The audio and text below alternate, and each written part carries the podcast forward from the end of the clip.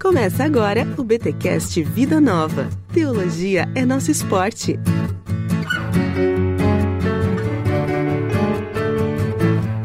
Muito bem, muito bem, muito bem. Começa mais um BTcast Vida Nova. Eu sou o Rodrigo Bibo e eu comecei a ler o Smith e eu comecei a imaginar o reino. Que, olha, tem hora que tem que parar pra imaginar as coisas mesmo, mano.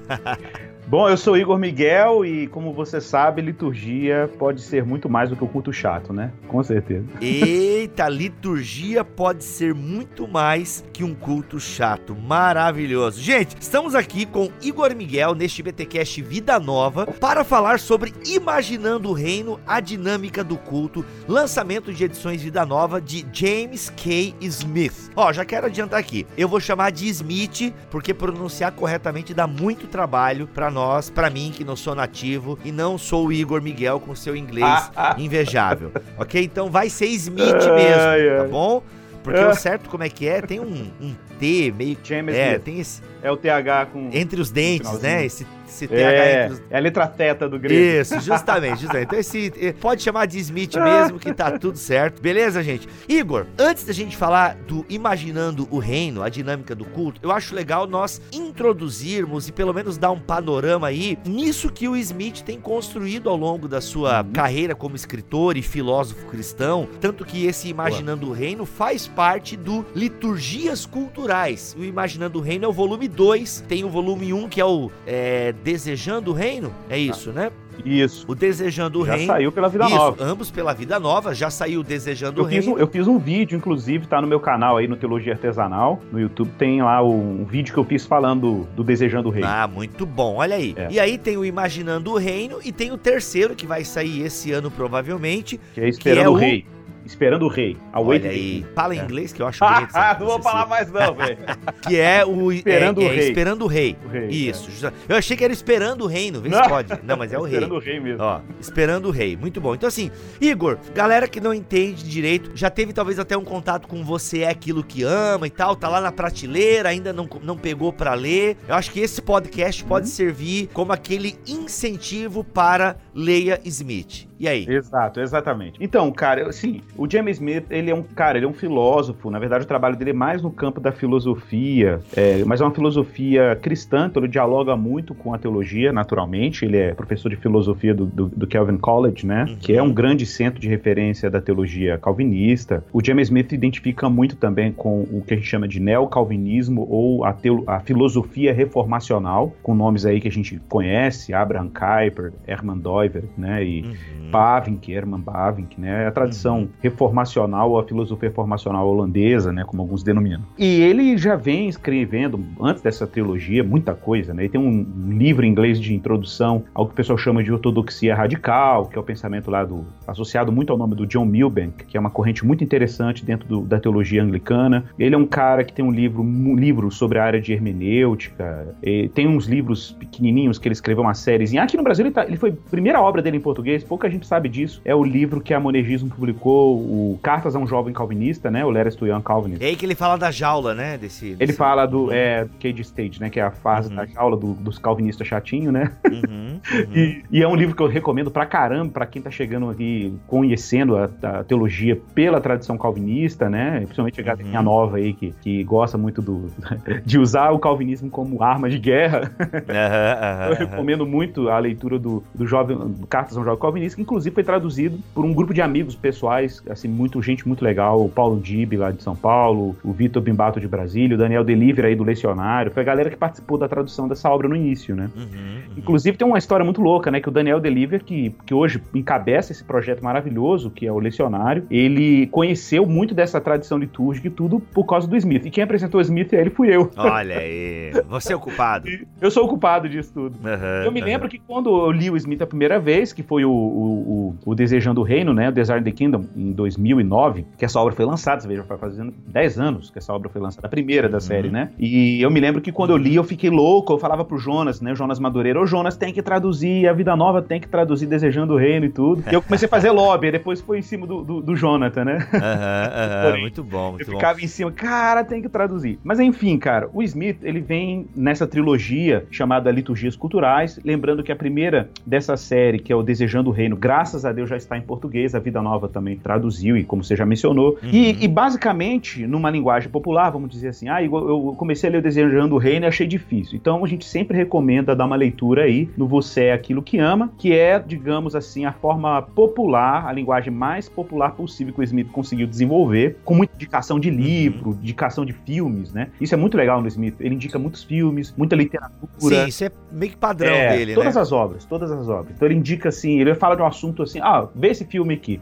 Ele faz até uma sinopse do filme, assim, nas obras dele, né? Que costuma fazer. E é super recomendado, assim, inclusive, ver alguns dos filmes que ele indica, né? Alguns já são bem conhecidos, outros são novos. Ele, Dalton Abbey, aquela série, né? Da nobreza ainda da, da, da, Inglaterra e tal. Então ele indica muitas, muitas séries também que são conhecidas. Uhum.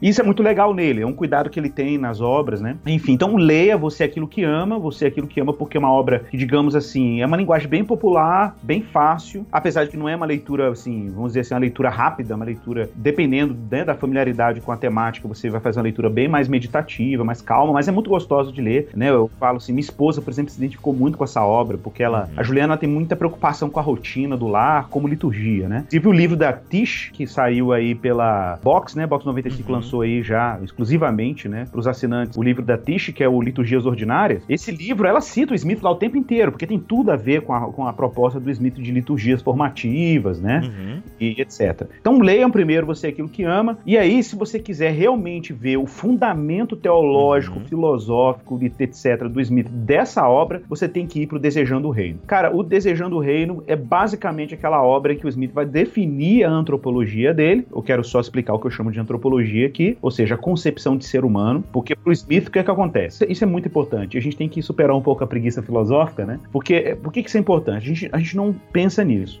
Uhum. Mas por exemplo, a gente tem tantas discussões sobre educação, formação, discipulado, né? E isso é uma discussão permanente nas igrejas e nas escolas cristãs também, né? Não somente igreja, nas escolas confessionais, quem faz homeschooling é formação. Como que a gente forma é, indivíduos, como é que a gente forma é, pessoas, como é que a gente forma a igreja, né? Sim. E o Smith, é, o que orienta toda a pedagogia, ela é orientada por uma concepção de ser humano. É fato. Então, por exemplo, se você concebe o ser humano, sei lá, como um ser que é meramente biológico, uhum e que luta pela sobrevivência, aí você vai ter uma pedagogia que vai ser orientada por essa concepção de ser humano. Se você acha que o ser humano é um ser da economia, da competição, do mercado, você vai ter toda uma pedagogia que vai ser orientada por essa antropologia. E, e isso é fundamental, porque eu, como cristão, eu tenho uma antropologia muito específica. Eu tenho uma concepção de ser humano. Quem é o ser humano? O que é o ser humano? Porque se eu tiver claramente uma, uma definição de, de, do que é ser humano, eu consigo ter uma pedagogia que se orienta por essa antropologia. Então, é, é é, isso é fundamental. Por isso que o Smith dedica basicamente duas obras. Pra, a primeira, ele pande isso bastante. Uhum. A segunda, que é o tema de ouro profunda, que é o que é o ser humano. Para o Smith, né, ele vai dizer: o ser humano é o que ele chama de um animal uhum. litúrgico. Uhum. Cara, isso é muito legal. É, o que, que ele quer dizer com isso? Então, liturgia diz respeito à adoração. O ser humano é um ser que adora. A gente foi chamado para se devotar a um bem último, né? Isso está na nossa estrutura. Ô Igor, né? e só deixando bem claro, porque a gente usa essa linguagem, né? O ser humano nasceu para adorar. A gente já imagina Hilson, a gente já imagina culto, mas não. Tu tá usando, e o Smith usa, o adorar no sentido geral, né? A adoração não é uma então, coisa restrita aos crentes, aos believers. Não, né? de maneira nenhuma. Isso está na estrutura do ser humano. O ser humano uhum. foi feito para cultuar, para cultuar nesse sentido. Uhum. Então, claro, você vai falar assim, ah, o ateu não crê na. Não, o ateu se devota a um projeto de felicidade, ou ele se devota Sim. à ciência. Ele tem a sua idolatria. Ele tem o seu, o seu Deus, é a sua idolatria, a sua devoção uhum. religiosa de alguma maneira. É, é, o, que, o que não dá é pra gente desligar esse botãozinho do desejo, né? Da afeição, da devoção. Você não tem como desligar esse botão. Ô, Igor, quando desliga, é o niilismo? Então, o niilismo, ele. O niilismo, cara, é, isso é interessante. Porque o niilismo, na verdade, é um esvaziamento de valores, né? Uhum. Mas o, o niilista, ele não consegue fazer isso, né? O niilista, minimamente, ele tem um ideal de sociedade, de vida humana, de alguma coisa, e ele fala, cara, ele fica tão indignado com as propostas de ordem social ou, ou com a perda de sentido que ele opta pelo caos, ele opta pela negação da realidade. E, e mas isso, até isso é um telos, vamos dizer assim, isso aí é, um, é uma finalidade, um, Sim. um fim. Para uhum. ele, sei lá, ele vai chegar, ele vai ter paz se de repente o, ele olhar para o mundo, aí, cara, eu só vou ter paz quando eu admitir que a vida não tem sentido. Mas isso é uma forma de dar sentido, tá entendendo? Entendendo? Claro. É, isso é inescapável, isso é inescapável, porque isso está na nossa estrutura, cara. Isso não tem. Quem fala isso muito também é o Keller no livro dele, o, a Fé na Era do Ceticismo, né? Ele explora uhum. muito essa questão do sentido, né? A inquietação humana por sentido. E o Smith, então o que, que ele faz? Ele, na primeira obra, ele vai aprofundar isso e vai mostrar que, cara, peraí, tem um problema. Olha, olha como isso é importante, Bibo. Quantos de nós, ele até cita essa ilustração, né? Que a esposa dele gosta muito de livros de é, culinária, é, comida natural. É coisa muito engraçada isso. Aí ele fala que a esposa dele ama esse assunto, lê sobre isso. E ele acabou criando um, uma paixão, uma, um, um, é, uma, é quase um hobby para ele de pegar esses livros de comida é, natural e ler. Então ele lê, ele se diverte com aquelas propostas de alimento natural e tal, como é que você faz determinados pratos, como é que determinadas plantas são bom para alguma coisa e tal, desintoxica. Ele fala assim que ele adora ler, mas ele diz que ainda assim tem alguma coisa que leva ele para o fast food. Entendeu? Então ele, aí ele fala assim, cara, o que, que é isso? Como que eu posso ter tanto prazer em ler uma obra sobre comida natural? Acho que aquilo faz todo sentido, mas o meu corpo, existe alguma força visceral que ainda me leva a ter hábitos de alimentação que não correspondem ao que eu acho que é bacana pra caramba. Uhum. Então ele fala que existe aí uma espécie de disparidade ou, ou uma falta de sincronia, né? Entre o que ele conceitualmente entende que é bacana e o que o corpo dele deseja, o que os hábitos dele é, apontam, entendeu? Ou seja, aquilo que eu sei não me guia necessariamente. Exatamente. Essa que é a proposta, é o que ele vai falar. Ele fala assim que existe um problema, que é um problema que inclusive penetrou na teologia cristã ocidental, o cognitivismo ou o intelectualismo, que é essa noção de que crenças corretas, crenças intelectuais corretas, elas são suficiente para que a gente mude os hábitos. E isso não é uma verdade não é, não é uma verdade prática. Todo mundo sabe disso em termos práticos, que a gente tem, assim, uma. Existe uma disparidade entre o que a gente crê cognitivamente, intelectualmente, e, e, e os nossos hábitos, as nossas escolhas morais, né, o nosso comportamento, etc. Cara, o Smith vai avançando nisso. E aí ele chega à seguinte conclusão, que é uma conclusão que está lá em Agostinho, que ele explora muito, inclusive, nas obras dele, né? Que é o quê? Cara, então peraí, eu tenho que me preocupar, então, é o que está por trás das minhas uhum. escolhas morais e o que está por trás das minhas, das minhas, é, dos meus amores, das minhas escolhas, né? Uhum. Do meu uhum. comportamento. O que, que me faz agir daquela forma? Então ele começa a fazer um trabalho de recuperação do que está por trás da prática. Aí ele fala: o que muda a prática, o que orienta a prática é o que eu amo. É, é esse é o ponto dele. Então não é uma guerra por mentes, uhum. é uma guerra pelo coração. Esse é o ponto. Cara, isso é extraordinário. Uhum. Porque Agostinho percebeu isso e ele percebeu. Só que ele avança. Ele começa a perceber: tá bom, já entendi que o que eu amo orienta a minha prática, orienta os meus hábitos, o meu comportamento. Beleza, eu entendi. Mas como eu cativo o coração? Já que o negócio é amor, né? Como é que eu cativo o coração? Por exemplo, como que eu cativo o coração do homem a Deus? Uhum. Né, a ponto do homem ter comportamentos que correspondem à vontade de Deus. Aí ele fala: não é simplesmente instruindo o cérebro. Eu preciso educar as disposições do homem, eu preciso educar o coração. E aí ele começa a se preocupar com uma pedagogia que não é meramente informativa, ela tem que ser formativa. E, e, tem uma diferença. Porque uma pedagogia que informa, é, é, ela é cognitiva. Ela está só preocupada em instruir intelectualmente a pessoa. Uhum. Uma pedagogia formativa formativa está preocupada com a ação. Ela está preocupada com como uma pessoa age no mundo, como ela se comporta, como ela faz escolhas morais, como o caráter é formado, como a virtude é, é cultivada na pessoa. Né? Porque, então muda, o, o, horizonte do discipulado muda do cérebro pro coração. E, cara, é louco porque muita gente podia dizer assim, ah, então ele é um anti-intelectualista. Não, ele vai dizer que a razão, ela tem um papel. Qual é o papel da razão? O papel da razão é justamente refletir sobre o, o que a gente ama. Entendeu? Ela tem o papel de orientar as nossas liturgias, os nossos hábitos, os, o, como que a gente forma os afetos. Ela tem esse papel, um papel de reflexão sobre a ação, sobre, o, sobre o que nós desejamos. Mas é ingenuidade achar que a mera reflexão é suficiente para a mudança dos nossos hábitos. Isso não é suficiente. Aí ele vai trabalhando isso basicamente, aí ele já entra finalmente no imaginando o reino, faz uma, tra uma transição. Porque o desejando ele vai definir tudo isso que eu falei antes, assim, como ele vai provar, assim, por vários argumentos e tudo, que o ser humano é um ser do desejo. Ele é o que ele ama. Ponto. Agora, tá, já entendi isso. E agora, como é que eu educo, né? Como é que eu formo esses desejos e essas pulsões que estão na estrutura humana? Essa inquietação lá do uhum. Agostinho, né? O coração do homem encontra-se inquieto e não descansa, encontra, não encontrar descanso em ti. Ele vai trabalhar isso no Imaginando o Reino. Olha só, desejando o reino, culto, cosmovisão e formação cultural, ok? É o primeiro volume de liturgia liturgias culturais, certo? Então tá aqui, legal. E Isso. aí a gente vem pro segundo,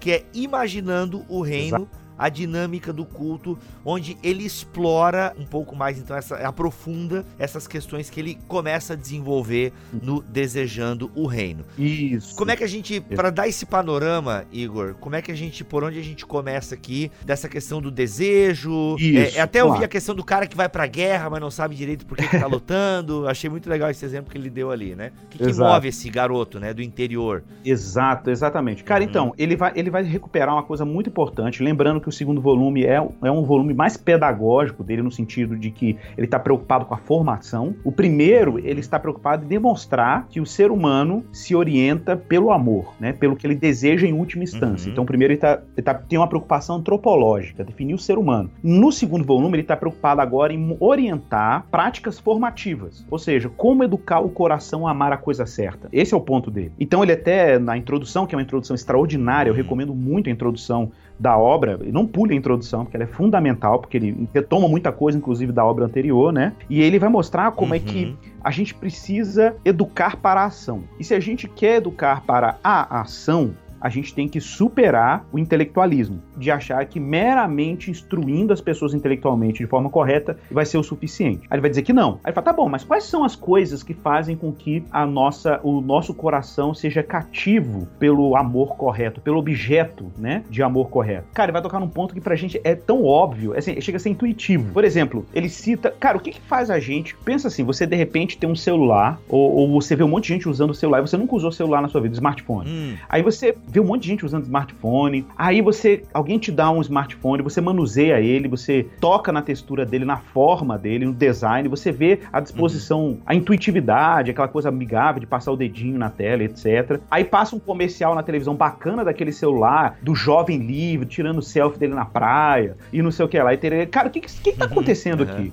O que está acontecendo aqui é que o mercado entendeu que para ele despertar o desejo das pessoas por um objeto, não basta apresentar a utilidade racional e lógica do objeto. Não basta ele dizer para você assim, cara, compra um celular e a sua vida vai ser mais organizada, você vai ter uma qualidade de som adequada, vai conseguir fazer com que o seu tempo produtivo seja melhor. Isso não, isso não vende smartphone. Para você vender o smartphone, você precisa vender, cara, uma narrativa. Você tem que fazer uma narrativa sobre como aquele objeto é desejado e, e, e, como aquele objeto ele vai tornar a sua experiência com a vida muito mais significativa, muito mais rica, né? Claro que isso é uma ilusão, mas é, é, é o mercado explora a ilusão. Ele explora, explora, explora a imaginação. A imaginação, perfeito, uhum. exatamente. Essa é a ideia. Então o Smith vai falar assim, cara, então peraí.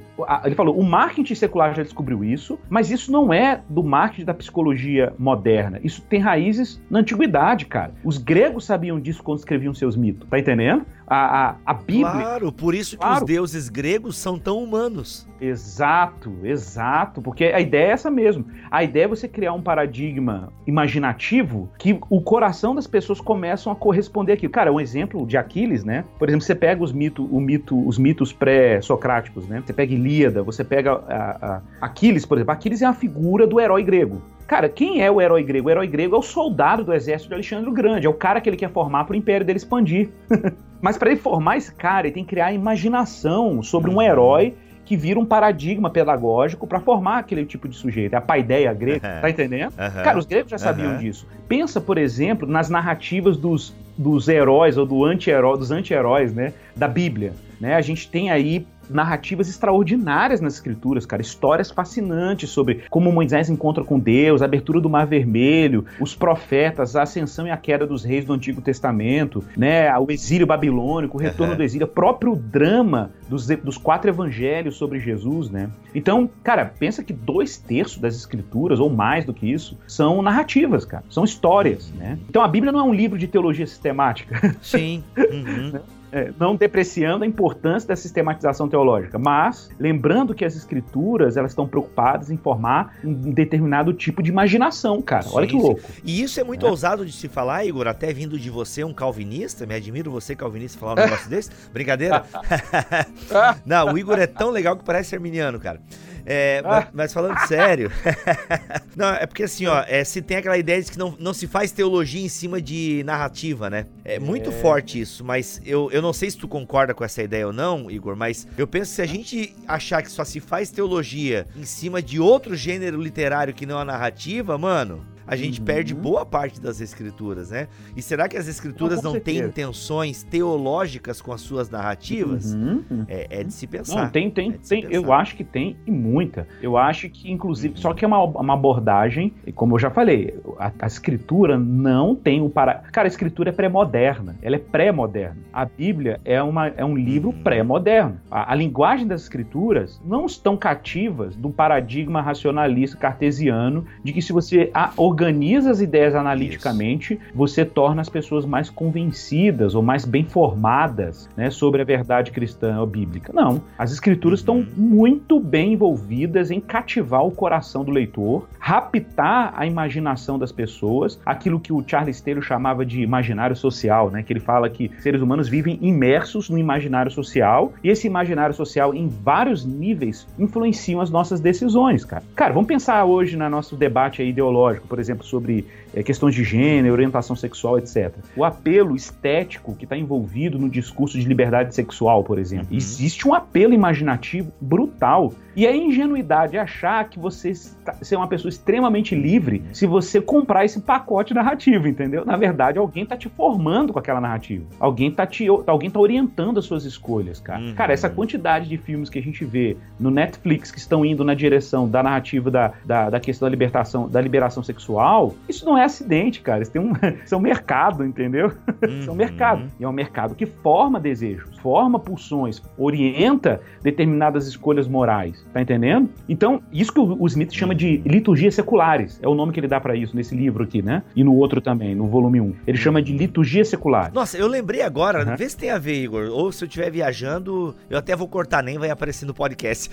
uhum. Mas eu lembrei agora, cara, sabe, das propagandas do, do cigarro Hollywood. Né? Aliás, as propagandas ah, de cigarro, meu irmão, não é? é isso, lembrado. é o imaginário, cara. Imagina, é, é, é o propaganda total, de cigarro total. que mostrava o cara fazendo esporte ou cavalgadas e tal.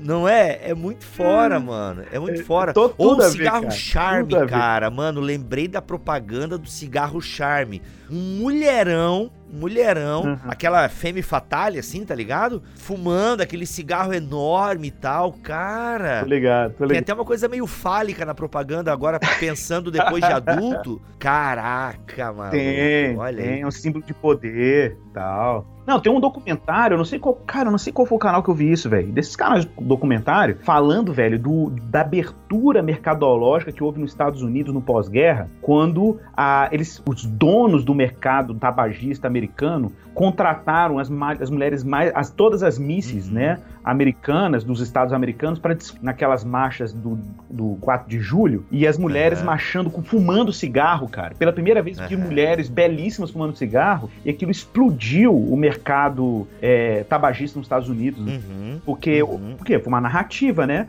É a mulher americana, a, as mulheres mais belas do, do, dos Estados Unidos, fumando, cara. Era um símbolo de empoderamento e tal. E muita gente falava assim: nossa, não, é o feminismo. Não, cara, é o mercado. Pode crer, mano. é o mercado, entendeu? Não é o feminismo. Uhum. É, é, o mercado, entendeu? Caraca. E o mercado tá usando esses dispositivos. Cara, e é louco porque quando eu vejo. Eu vi esse documentário, o cara tá falando justamente sobre a influência da psicanálise, que explorava o desejo, no, no, no marketing americano, né? No, no marketing uhum. americano. E, e, o Smith sacou, falou assim, velho, o que, o que no final das contas a gente tá lidando aqui, lá na página, até na página 52 do livro dele, que é o capítulo 1, né? A compreensão compreensão erótica, ele fala assim: nossas ações, ele começa com essa frase: nossas ações brotam do modo que imaginamos o mundo. É isso, velho. É isso aqui. Então, se a gente. Aí, aí, como é que é? Volta, volta. As nossas ações brotam da maneira como nós imaginamos o mundo. Não, isso, isso é fato, cara. A construção do caráter, a construção dos nossos hábitos nasce de como nós imaginamos a realidade. Agora, o, o Bibo, veja como isso é sério, velho. Porque ele vai dizer o seguinte, que imaginação não é uma coisa teórica, ele vai dizer, ela é pré-teórica. Ela é pré-teórica. O que significa isso? Que ela está em algum lugar ali, cara, entre o consciente e o inconsciente. Ele até fala isso. É alguma coisa que você. Cara, pensa assim: o que levava ele a ir ao McDonald's? Não, era alguma coisa que ele, ele, ele é pré-analítica. É igual você dirigir carro, sabe? Depois você aprendeu a dirigir? Fica pensando assim, vou passar a primeira, vou pisar na embreagem. Não, virou pré-teórico, uhum. supra-teórico. Você não faz aquela dedução lógica antes de fazer o movimento. Né? Ele é intuitivo, é tácito, né? Você, você vai lá e faz, velho. Você vai lá e faz, automatizou. Então, uhum. muito dos nossos, das nossas escolhas morais, elas são baseadas e formadas a partir de instâncias que não são sempre dedutivas, não, cara. É uma parada é, tem uma parada que colou na nossa estrutura e a gente toma decisões baseadas né, nisso que a gente foi formado, tá entendendo? Uhum, uhum. E, então, aí ele até termina aqui o, o, parágrafo na parte 52, ele fala assim no finalzinho, né, que nós não somos o que pensamos, mas o que, a, o que amamos. É, aí ele tá repetindo a tese dele, né? Uhum. E é isso, velho, é isso. Tá, aí ele vai dizer o seguinte, cara, o que imagina forma os nossos desejos. Aí voltando pro cristianismo. Aí ele vai depois falar assim, tá, mas o que, que forma imaginação? Aí ele vai dizer, o que forma imaginação são histórias, narrativas. A gente tem que se encaixar dentro de uma história. O ser humano uhum. está à procura de histórias. É isso, a gente tem sede por narrativa. Cara, pensa na nossa apologética hoje, como é que isso, isso para mim é um problema. É, por que, que isso para mim é um problema? Porque a galera tá colocando muita energia na apologética moderna em aquela apologética clássica de que você tem que apresentar argumentos racionais, tal, aí você acha que vai convencer sim, sim. o cético se você apresenta, cara, a galera, a grande massa da nossa cultura, do nosso, da nossa civilização ocidental não está mais à procura de argumentos irrefutáveis, cara. Uhum. Então à procura de sentido. Narrativa, sentido. Uhum. Precisam de história. Eles precisam de uma história, precisam se ver dentro de uma história que oriente as escolhas deles. É isso, entendeu? O ser humano de narrativa, uhum. cara. E, e, e Cara, isso para mim é um prato cheio pro cristianismo. Por uma razão simples. O cristianismo, antes de ser racional e lógico, é, como a apologética moderna e até um pouco da antiga, né? Antiga falando aqui da apologética, por exemplo, patrística e medieval, cara, o cristianismo é profundamente narrativo nas escrituras. Uhum. Paulo chega na sinagoga lá em Antioquia, né, da Psídia, em Atos 13, o que, que, ele faz na sinagoga? Ele conta a história da salvação. Véio. Estevão faz a mesma coisa antes do seu, do seu apedrejamento, uhum. né? História da salvação. Ô Igor, não à toa, quando a gente ouve, é... vou citar o nome, Carnal. O Leandro Carnal, cara, ele tá toda hora. Eu acho que é difícil uma palestra que eu ouvi trechos dele. Até tem um papo que ele bate muito legal com o Potter. Aliás, fica aqui a dica de um outro podcast, é o Potter Entrevista. É bem legal, ele tá entrevistando hum, ateus, religiosos, é muito bacaninha, cara. Já teve o Francisco Raso lá, Iago hum. Martins, Pondé, Karnal, Peninha, e é legal, respondendo a pergunta sobre Deus existe. E, e, e o Karnal, cara, toda hora ele tá citando a Bíblia, Sim. né? As narrativas bíblicas, Sim. né? É incrível como muitas pessoas não cristãs, declaradamente cristãs, se apossam das nossas histórias, digamos assim, né? uhum. né? Para muitas vezes ilustrarem os seus conceitos. É, e eu acho que isso faz muito sentido. É, faz todo sentido, com certeza. Com certeza. Não, e os filósofos uhum. contemporâneos, eles já, já sacaram isso há muito tempo, assim, né? Os mais, os mais é, antenados, obviamente, com o contexto cultural que a gente está vivendo, né? Porque tem muito aquele filósofo saudosista, né? E, mas o filósofo que está atento aos movimentos culturais da nossa época, eles perceberam, já perceber o poder da narrativa, né? O que é interessante, olha só aqui no, no que o Smith vai dizer. Ele vai dizer o seguinte, olha, olha que fantástico isso aqui. O coração tem razões que a própria razão desconhece.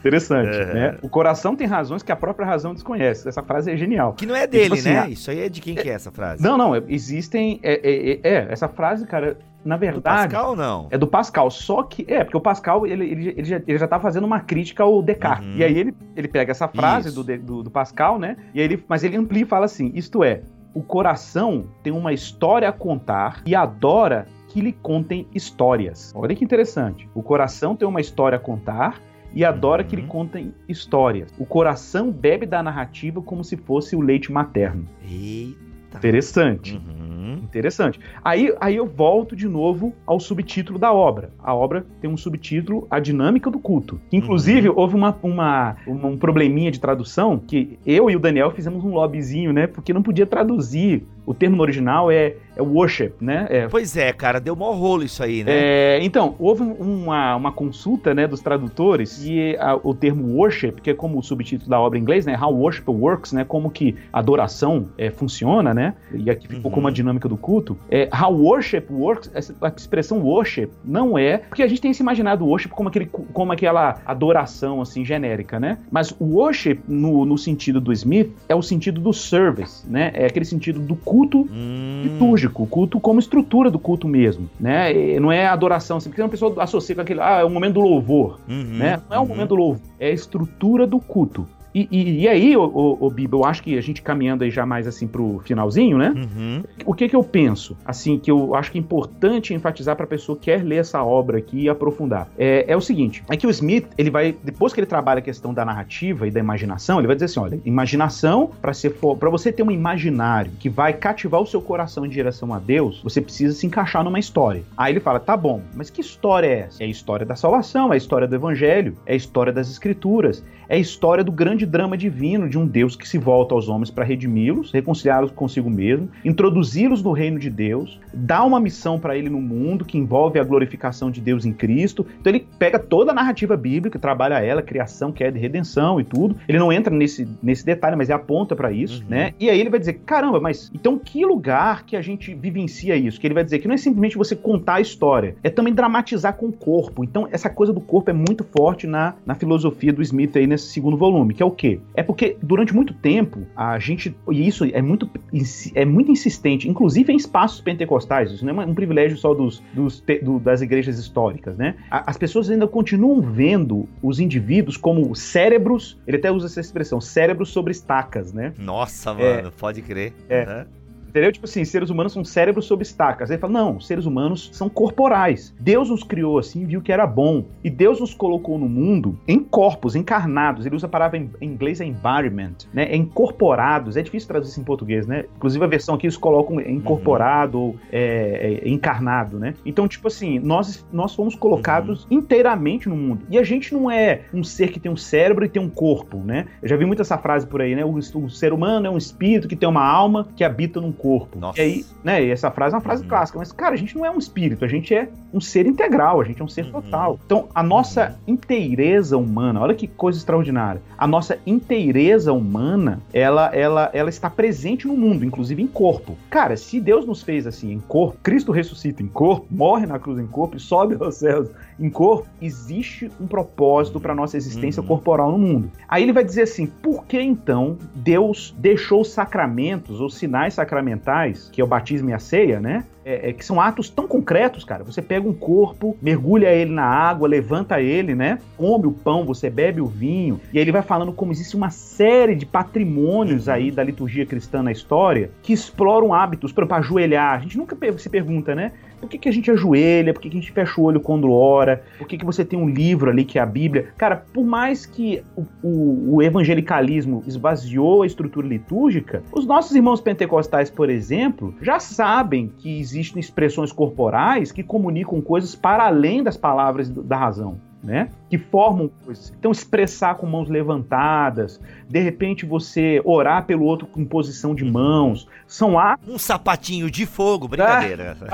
é, o problema do sapatinho de fogo é porque ele, ele tá desconectado de sentido, né? Uhum, sim, é, sim. Ele é simplesmente um gesto, sei lá, de, de, de êxtase ou uhum. enfim, falta conteúdo, né? Para explicar. Sim. Entendeu? Não, se tivesse uhum. um conteúdo, eu não veria, eu não veria problema. É claro que para mim falta conteúdo e ninguém tá preocupado em dar um conteúdo para isso, né? De fato. Sim, sim. Mas o, o, que eu penso é uhum. é assim, por exemplo, vou te dar o exemplo da minha igreja, que é uma igreja contemporânea na, na forma do seu culto, em algum sentido, contemporânea assim, no louvor e tudo. A gente tem uma estrutura litúrgica, mas nós temos, é, por exemplo, encontros de devoção e de, de disciplinas espirituais em que a gente tem, a gente decora o, o púlpito da igreja com flores, algumas velas acesas. Põe mesmo, o pessoal fica às vezes assim, ah, nossa, mas a igreja católica. Não é igreja católica, porque existe um elemento de beleza no culto, né? Na nossa forma de cultuar a Deus também. O cristão às vezes fica com medo desse tipo de coisa, e eu, eu entendo, por um lado, o receio de fazer um misticismo disso, mas existe ali um elemento de imaginação, existe um elemento simbólico, de lembrar da obra do Espírito, lembrar que Deus é belo, lembrar que Deus estruturou a criação dele com a finalidade dele ser glorificado.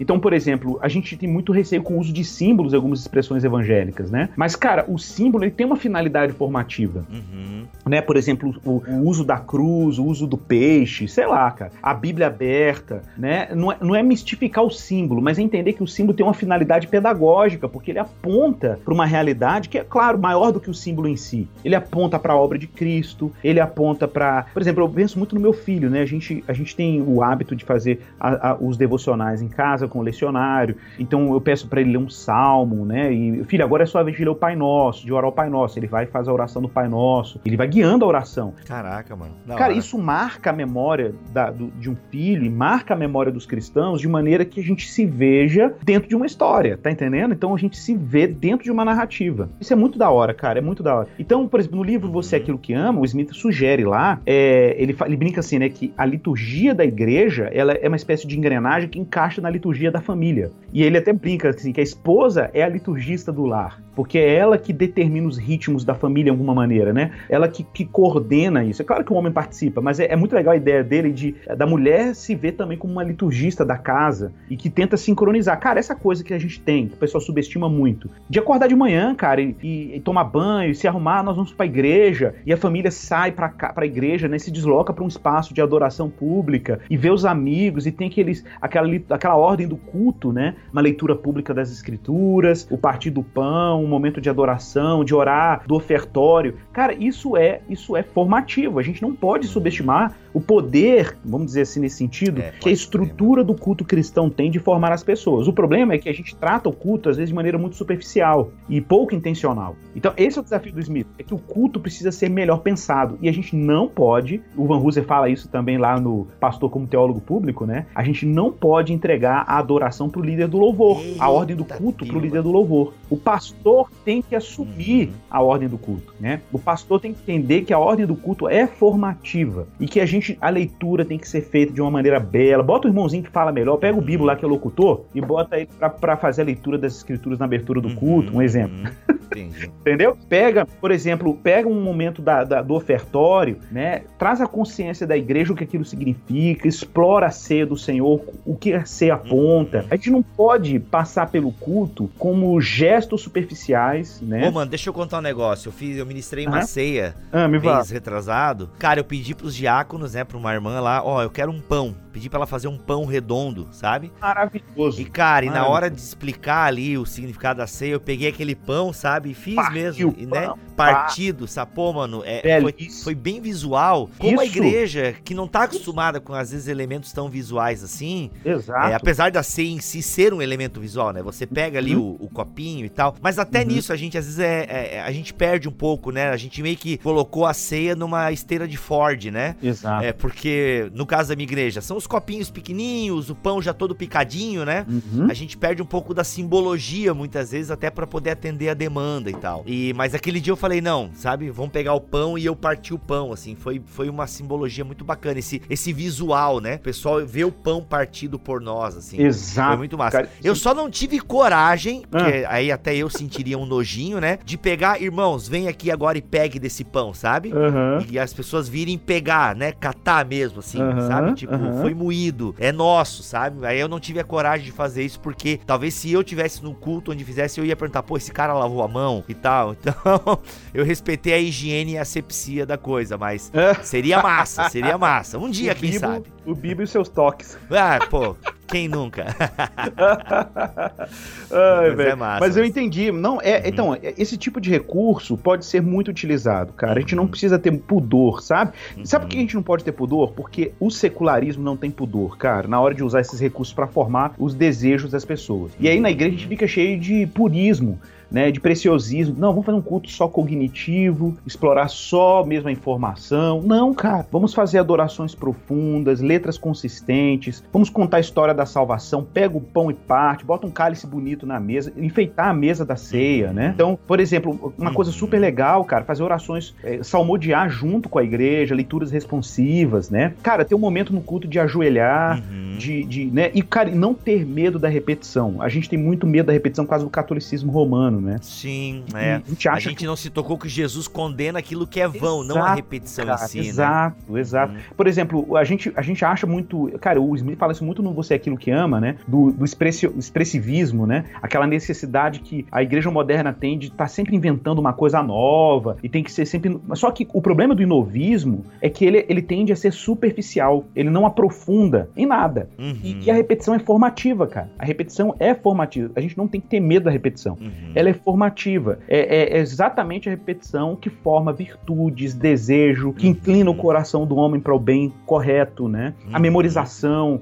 Exemplo, que não é uma, uma, memorização, ela não é, pode simplesmente, não é que ela, ah, a memorização não é cognitiva, não. A memorização é um recurso que você tem de retomar a narrativa cristã e de se ver dentro dela. Cara, é muito bom você acordar de manhã e você lembrar, cara, que você está dentro de um grande drama de salvação, que você não é simplesmente um leitor da, da obra da salvação, uhum. que você é cumprimento daquilo que Deus prometeu a Abraão, né? Que Deus falou para ele que em Jesus, na semente dele, seriam abençoadas todas as famílias da terra, que nós estamos aqui no Brasil e fomos salvos pelo mesmo Espírito que selou o coração de Cornélio lá em Atos 13, aquele gentil que Pedro prega para ele, e Deus nos colocou dentro desse drama divino. A gente tem uma missão no mundo, cara, que é dar continuidade ao testemunho de Jesus e a gente está caminhando para a ressurreição, para o novo céu e nova terra. Né? A gente está dentro da estrutura desse mundo caído, mas com a finalidade de dar testemunho de Jesus, enfim. Cara, isso, isso é extraordinário, mas essa é uma narrativa, é uma história. Uhum. E a gente tem que se ver dentro dela, porque é isso que impulsiona o nosso coração a amar a coisa certa. Uhum, muito bom.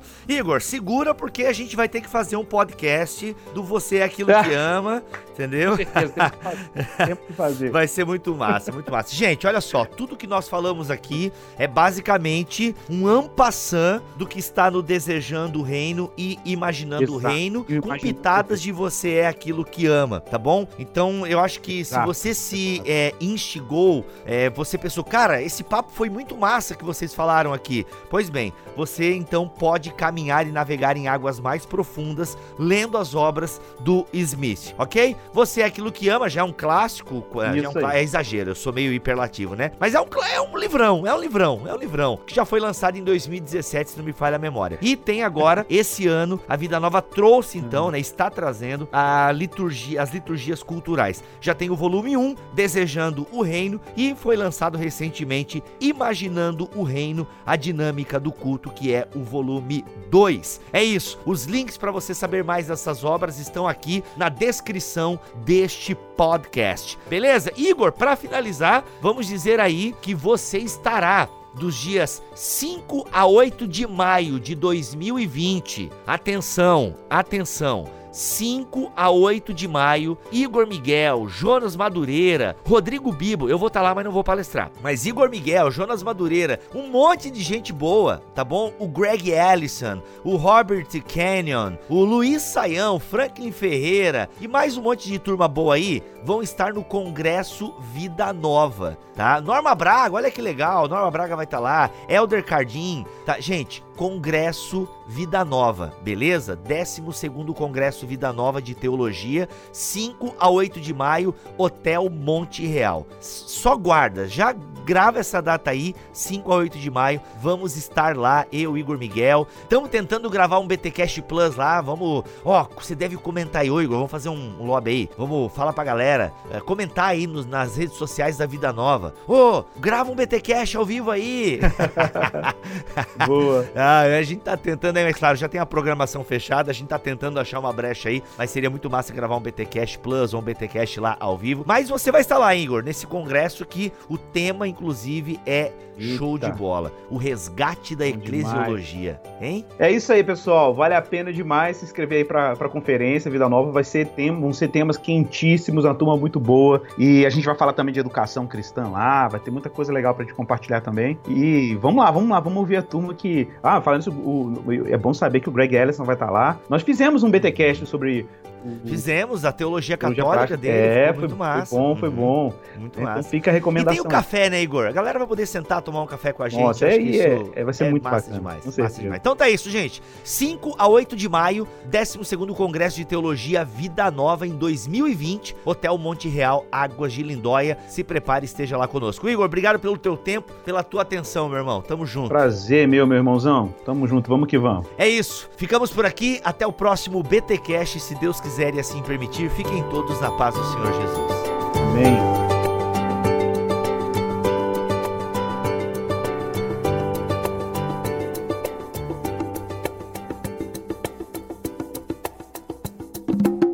Este podcast foi editado por Bibotalk Produções.